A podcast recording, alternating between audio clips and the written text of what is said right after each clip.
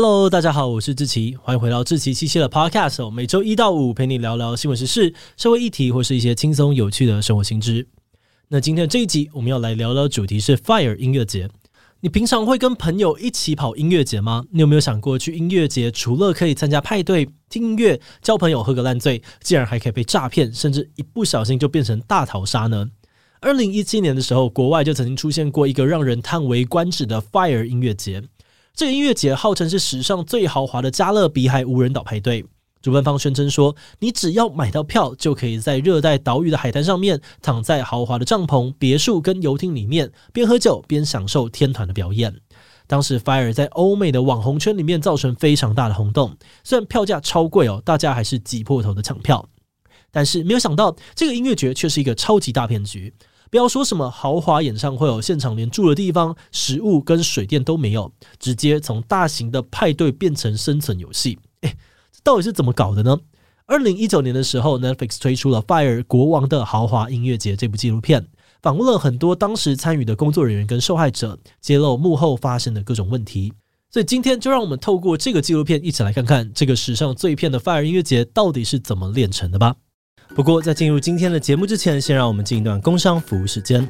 为台湾影音创作者打造的年会 FitCon 即将在三月登场喽！创作者经营频道之后会遇到很多的挑战，订阅数也难以成长，原因有很多，可能是频道的定位不明，抓不到观众的偏好，也不知道如何互动，或相同题材的竞争者变多，内容难以杀出重围等等。如果你有这些困境，这场年会能够协助你解决问题。在年会当中九 man、Chip、艾丽莎莎等一线的创作者会分享经营上面的各种值得参考的独门策略，毕竟你的问题他们也都曾经经历过。而此外，YouTube 跟 PressPlay 的官方代表也会从平台跟市场的趋势切入，帮你找到更有成长潜力的方向。年会将于二零二三年三月十五日举办，有现场实体票，也有线上的影片票可以远端参加。目前早鸟票热烈的贩售当中，有近五折的限时优惠，输入折扣码 Fitcon 七七 PC 还能够再折一百。现在查看资讯栏的链接报名，找到频道的成长方向吧。好的，那今天的工商服务时间就到这边，我们就开始进入节目的正题吧。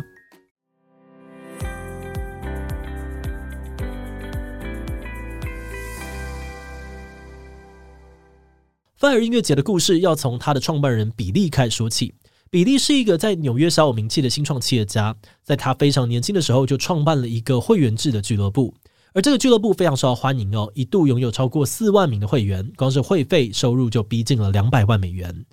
这个俱乐部的成功，就让比利有机会认识到不少有名的演艺圈艺人，其中包含了一个叫做贾若的嘻哈明星。比利和贾若志同道合，两个人又一起创办了一个叫做 Fire Media 的媒体公司。这些媒体公司创立的时候，两个创办人都在想办法打响品牌的名气，吸引投资人来投资给他们。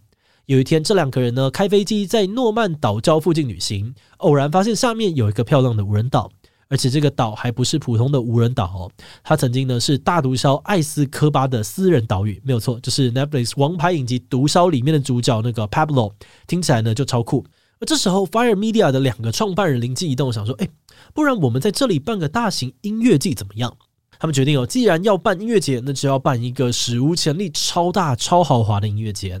首先，他们找来了多位世界顶级的这个超模，去到这个岛上玩水、喝酒、开趴，然后又找了全纽约最红的广告公司，把名人们开派对的画面全部拍下来，剪成一支非常精彩的广告。然后，社群行销公司也同步出动哦，动员了四百多个超模、网红、歌手、明星、艺术家，叫他们在同一时间在 IG 上面发一块橘色的方块，然后贴文加上 Hashtag Fire Festival，也就是 Fire 音乐节。这个铺天盖地的宣传呢，让 Fire 直接在社群上面病毒式的扩散。每个人都在问说：“哎，Fire 音乐节是什么？要怎么样才能够参加这个有阳光、有沙滩、有比基尼名模的活动？”Fire 在当时一夕之间成为欧美社群上面最红的话题，甚至还有赞助商询问说，能不能够从美国最有名的老牌音乐节科切拉撤资，转去投资给 Fire。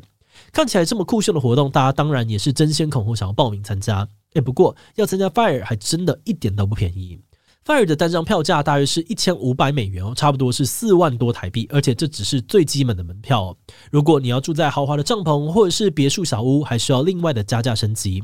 那如果你想要最高级的待遇，住在一个配有私人厨师的游艇，那票价更是高达二十五万美金，大概是七百五十万台币。嗯。听到这个可以买房付头期款的数字，你应该会想说：“哦，我靠，这也太扯了吧！最好是有人会买了。”但如果你这样想，你就太小看 Fire 的行销能力了。Fire 的门票在开卖的四十八小时之内就卖掉了九成五，几乎销售一空。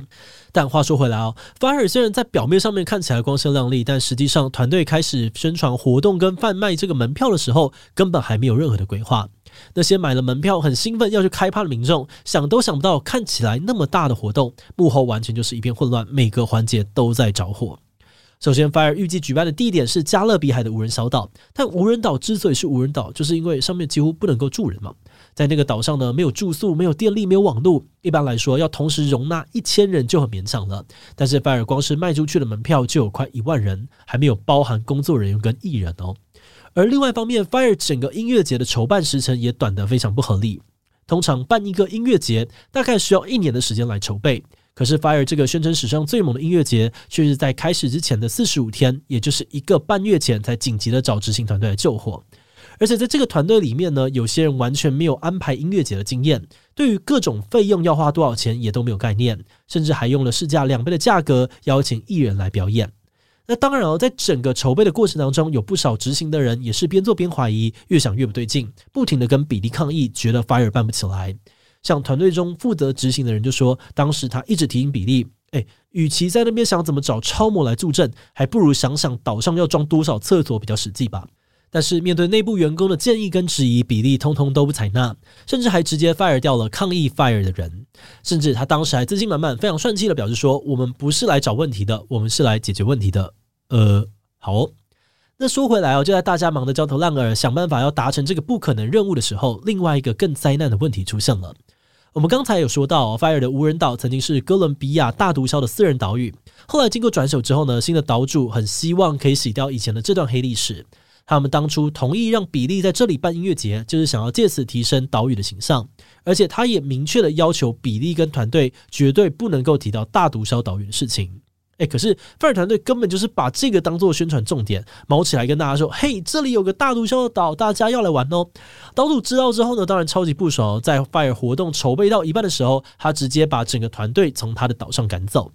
好的，所以这个无人岛就没有了。而没有无人岛是要怎么样办无人岛音乐节嘞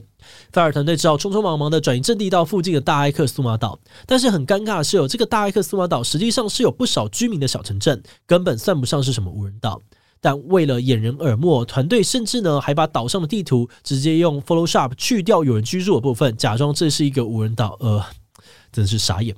好啦，但我们退一万步来说，新的地点至少不是无人岛，那办起音乐节应该会比较容易吧？答案是 No，并没有，因为在 Fire 音乐节举办的同一个周末呢，这个岛上刚好正在举办世界帆船大赛，绝大部分的房间跟设施早就已经被订满了。而且 Fire 团队仔细一算，才发现他们当初卖票卖得太开心，整个大超卖，远远超过了最早预设的一万名观众。岛上现有的场地跟设施完全不可能容纳这些人。这个时候，团队内部也不断的有抗议声音哦，觉得 Fire 根本不可能办出来，干脆呢就是止损啊，停办吧。但是比利因为欠了投资人很多钱，所以他还是坚持非办不可，而且一定要按照原本的规模举办。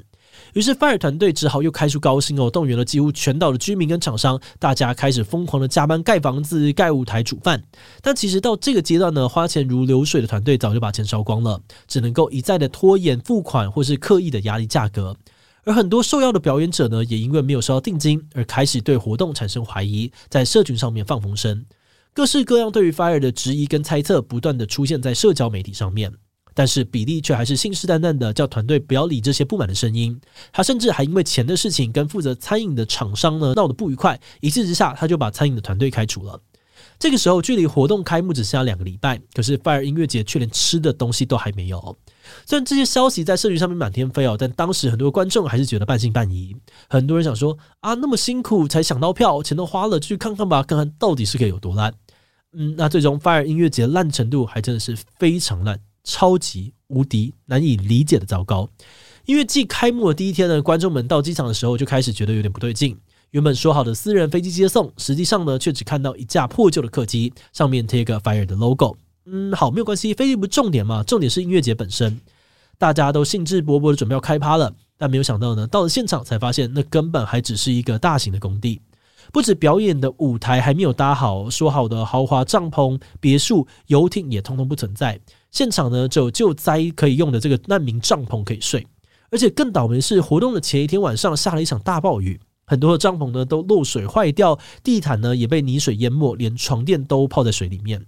另外说好的豪华料理呢，结果也只是普通到不行的三明治，甚至连厕所啊、水电力都供应不足。愤怒的民众要求主办方出来面对，但是现场根本没有人可以解决问题。而且更惨的是，大家在登岛之后就没有离开的班机了，你就算想走也走不了，所有的人都被困在岛上。等到太阳下班之后，不少人就陷入恐慌哦，开始到处的抢劫床垫啊、水跟卫生纸，甚至有点失去理智，成群结队的到处去破坏床垫跟帐篷。一场豪华音乐节呢，就这样子变成了超级灾难的生存游戏。而在东床事发之后，推特马上疯传 Fire 的真实样貌，Fire 团队呢才终于的认清事实，在活动的第一天宣布活动取消，还没有开幕就直接闭幕。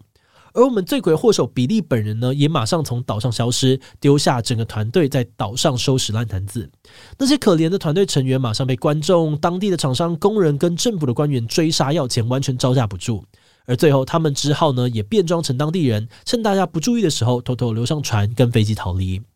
在二零一八年的时候，比利因为诈欺、伪造财报等等罪名被判处六年的服刑，但现在已经假释出狱了。不过，Fire 音乐节的烂摊子直到现在都还没有收完呢。有非常多的员工跟厂商都表示，他们至今都还没有得到应该要有的薪资。有的人甚至因此损失了大半生的积蓄。节目的最后，也想来聊聊我们制作这集的想法。我们在看《Fire 国王的豪华音乐节》这一部纪录片的时候呢，一直在想说：诶，如果当事人换成是自己的话，我们到底会不会被 Fire 给骗倒呢？嗯，老实说，我们还真的无法给出一个明确的答案，因为就连他们内部的员工都说，比利是一个非常有魅力的人，很善于画出一个美好的愿景来说服大家。像是在纪录片里面有个场景是，比利在幕后很直白的说，Fire 就是要卖白日梦给那些平庸的废物。老实说，每个人都希望自己是特别的人，所以当有人要告诉你，只要花钱做这个那个，你就能够变成特别的人，我们的判断力跟警戒心就很容易被动摇。一直到事情爆炸之后，回头看呢，才意识到原来早就有很多的警讯出现。这种人性的弱点要完全避免，真的不容易。但或许我们还是可以提醒自己说，以后如果看到号称史无前例、地表最强大等等噱头很大的产品，可以多留一份戒心，简单的做点功课再出售，对自己的荷包跟人身安全应该都会比较有保障。